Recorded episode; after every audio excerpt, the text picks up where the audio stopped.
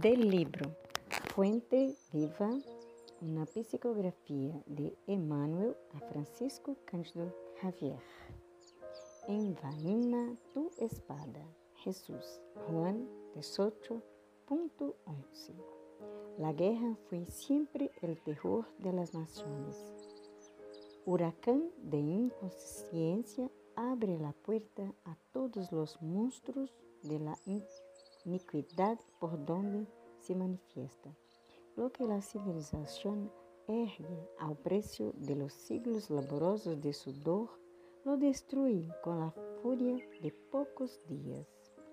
Delante de ella surge la mortandad y la destrucción que compelen al pueblo a la crueldad y a la barbarie, a través de las cuales aparecen días amargos de sufrimiento y, re y regeneración para las colectividades que aceptan sus desvaríos. Ocurre lo mismo dentro de nosotros quando iniciamos uma luta contra los semejantes.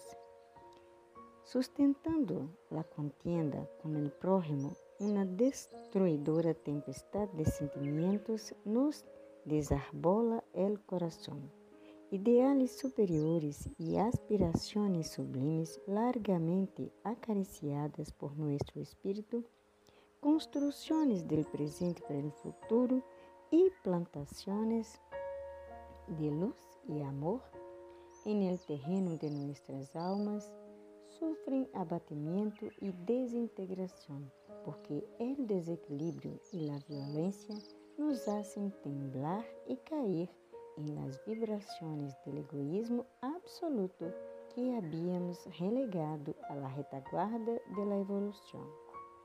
Depois de isso, muitas vezes devemos atravessar aflictivas existências de expiação para corrigir las brejas que descarriam del barco de nuestro destino em breves momentos de loucura. Em nosso aprendizagem cristiano, recordemos de la palavra del Senhor. Envaina tu espada. Alimentando a guerra com os outros, nos perdemos em las tinieblas exteriores, olvidando el buen combate que nos corresponde mantener em nós mesmos. Hagamos la paz com os que nos rodeiam lutando contra as sombras que aún perturbam nossa existência, para que se haga em nós el reinado de la luz. De la lança en riste jamás conquistaremos el bien que deseamos. La cruz del Maestro tiene la fuerza, la forma de una espada con la hoja envuelta hacia abajo. Recordemos assim que sacrificando-se sobre uma espada simbólica devidamente resguardada, é como Jesus conferiu ao homem a bendição de la paz com a felicidade e renovação. Eu desejo a todos os outros muita paz e muita luz.